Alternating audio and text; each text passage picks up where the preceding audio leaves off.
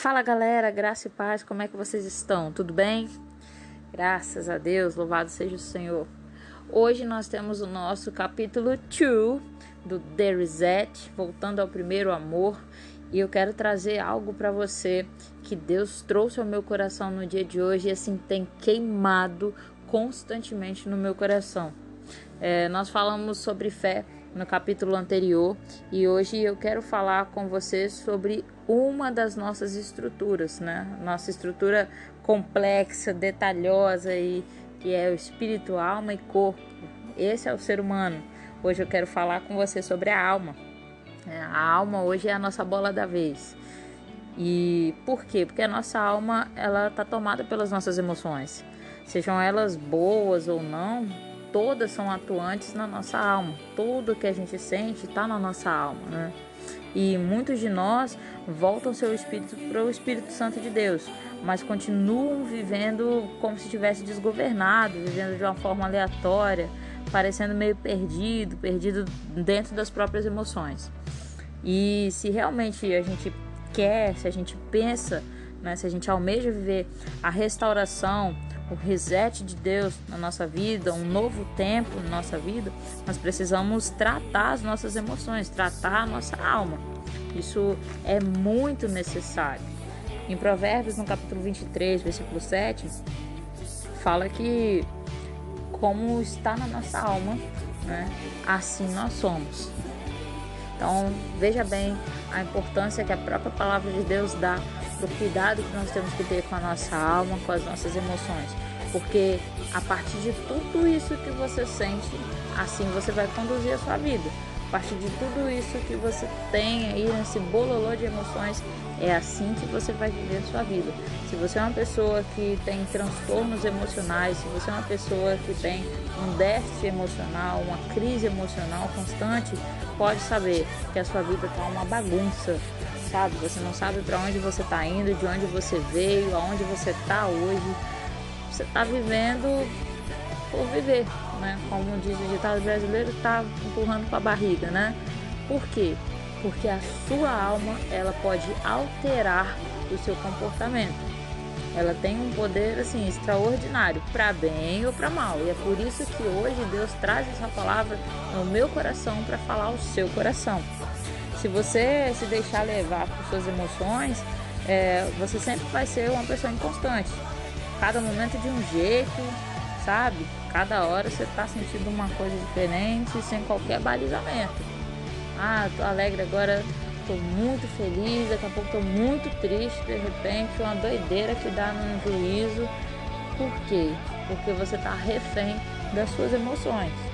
E se você não liga para suas emoções, você se torna uma pessoa extremamente fria, que também não é bom. Né? Nós precisamos nos permitir sentir as nossas emoções, não ser refém delas, mas nós também não podemos deixar de sentir, nós não podemos nos tornar insensíveis, né? fingir que a gente não está percebendo o que está acontecendo com a gente.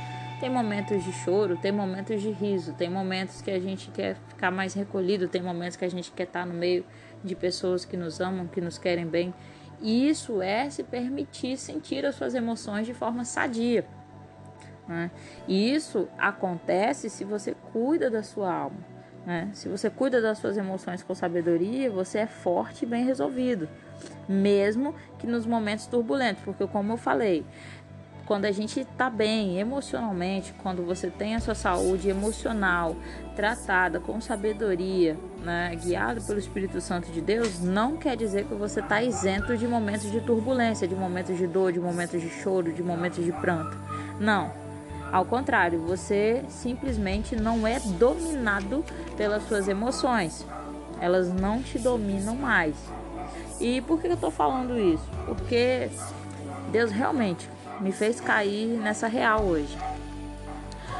Hoje eu estava lendo um pouco sobre Sansão no livro de Juízes e aí a partir do capítulo 14 o que me chamou a atenção foi perceber que a queda de Sansão ela não começou com Dalilo, né, igual a gente vê nas historinhas ou nas pregações. Sansão começou a se perder, a se afastar do propósito que Deus colocou na vida dele quando ele começou a enaltecer, a dar mais importância às emoções que ele tinha. Né? Pensa comigo, Sansão colocou o olho naquela mulher, né, inimiga do seu povo, e acabou ali para ele. Por quê? Porque ele ficou refém das suas próprias emoções, do seu desejo. Ele fechou os ouvidos para a voz do pai, da mãe dele e só escutava a voz da alma. A alma lotada de emoção, aflorada, né? E aí ele então consuma esse casamento, esse relacionamento, se casa com a sua inimiga, né? Aí o resto da história você já sabe, foi só ladeira abaixo. E o que eu quero que você se ligue com tudo isso é que não dá para ser emocional naquilo que você deve ser espiritual. Não dá. Sansão quando começou a dar mais importância às suas emoções, ele perde, né? ou, ou melhor, né? ele deixa de lado o discernimento espiritual e, consequentemente, ele se afasta do propósito do Senhor para a vida dele. E isso você talvez esteja vivendo hoje. Né? Talvez você também creia em Cristo, você tenha fé no Senhor, mas você não consegue decolar, você não consegue romper porque você está sendo dominado pelas suas emoções quando na verdade é, você deveria se deixar governar pelo Espírito Santo de Deus e cuidar em sabedoria da sua alma e das suas emoções, assim como a gente também cuida do nosso corpo, não é assim? Nosso corpo físico, né? É, e isso assim é algo tão sério, mas tão sério que tomando Sansão aí de novo, né, como exemplo outra vez, o que a gente vê na história desse homem não é diferente do que está acontecendo hoje não. Pessoas estão fazendo alianças indevidas por se deixarem levar por suas emoções, né? Quantas pessoas hoje estão se ferindo, se mutilando em vida por escolhas erradas, feitas na imprudência emocional? Sansão casou com o inimigo. Sansão fez aliança com o povo inimigo por se deixar dominar por suas emoções. E assim também tem sido muitos hoje, mesmo os que estão dentro dos templos, dentro da igreja, ocupando cargos, ocupando lideranças religiosas. Isso tem acontecido muito e a gente precisa se atentar para isso se a gente realmente quer viver algo novo, algo extraordinário, expandir no Senhor. Isso é muito sério, né? Para te para poder te fazer pensar um pouquinho, é, eu trago tudo isso e eu digo para você hoje que você precisa parar de conectar por emoção, né, por afetuosidade, aquilo que Deus não conectou por propósito. Aquilo que não está conectado em propósito de Deus, se não veio da parte do Senhor para sua vida, sai, sai. Para de se aliançar com coisas, com pessoas que não fazem parte do chamado, do propósito de Deus da sua vida, só por ser levados pelas suas emoções. Isso não pode acontecer mais. Se você quer romper, se você quer decolar com o Senhor, você precisa ser uma pessoa dominada, governada pelo Espírito Santo de Deus. Começa a rever as suas alianças, começa a rever as suas parcerias de vida, Cuida do seu coração, cuida das suas emoções, da sua alma, para não perder de vista o propósito de Deus para você. A palavra que eu trago para você hoje é exatamente essa. Não conecte por afeto, por emoção, aquilo que Deus não conectou por propósito. Viva intensamente para o Senhor e pelo Senhor, com toda sabedoria e zelo para com a sua vida, que Ele te deu. Deus não te deu uma vida para viver de qualquer forma, de qualquer maneira. Deus te deu uma vida para que você viva e viva com abundância com abundância de saúde física, saúde emocional, saúde espiritual. Então, em nome de Jesus Cristo, Começa a viver o novo de Deus na sua vida, cuidando, revendo seus conceitos de aliança.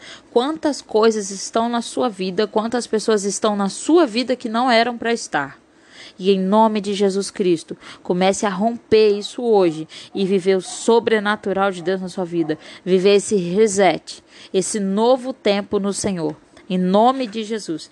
Essa hoje é a reflexão que eu deixo para você. E eu espero fielmente no Senhor, que isso faça o seu coração queimar, que você possa repensar, avaliar e, em nome de Jesus, renovar sua aliança com Deus, se desfazendo de toda aquela aliança que você fez fora do propósito do Senhor.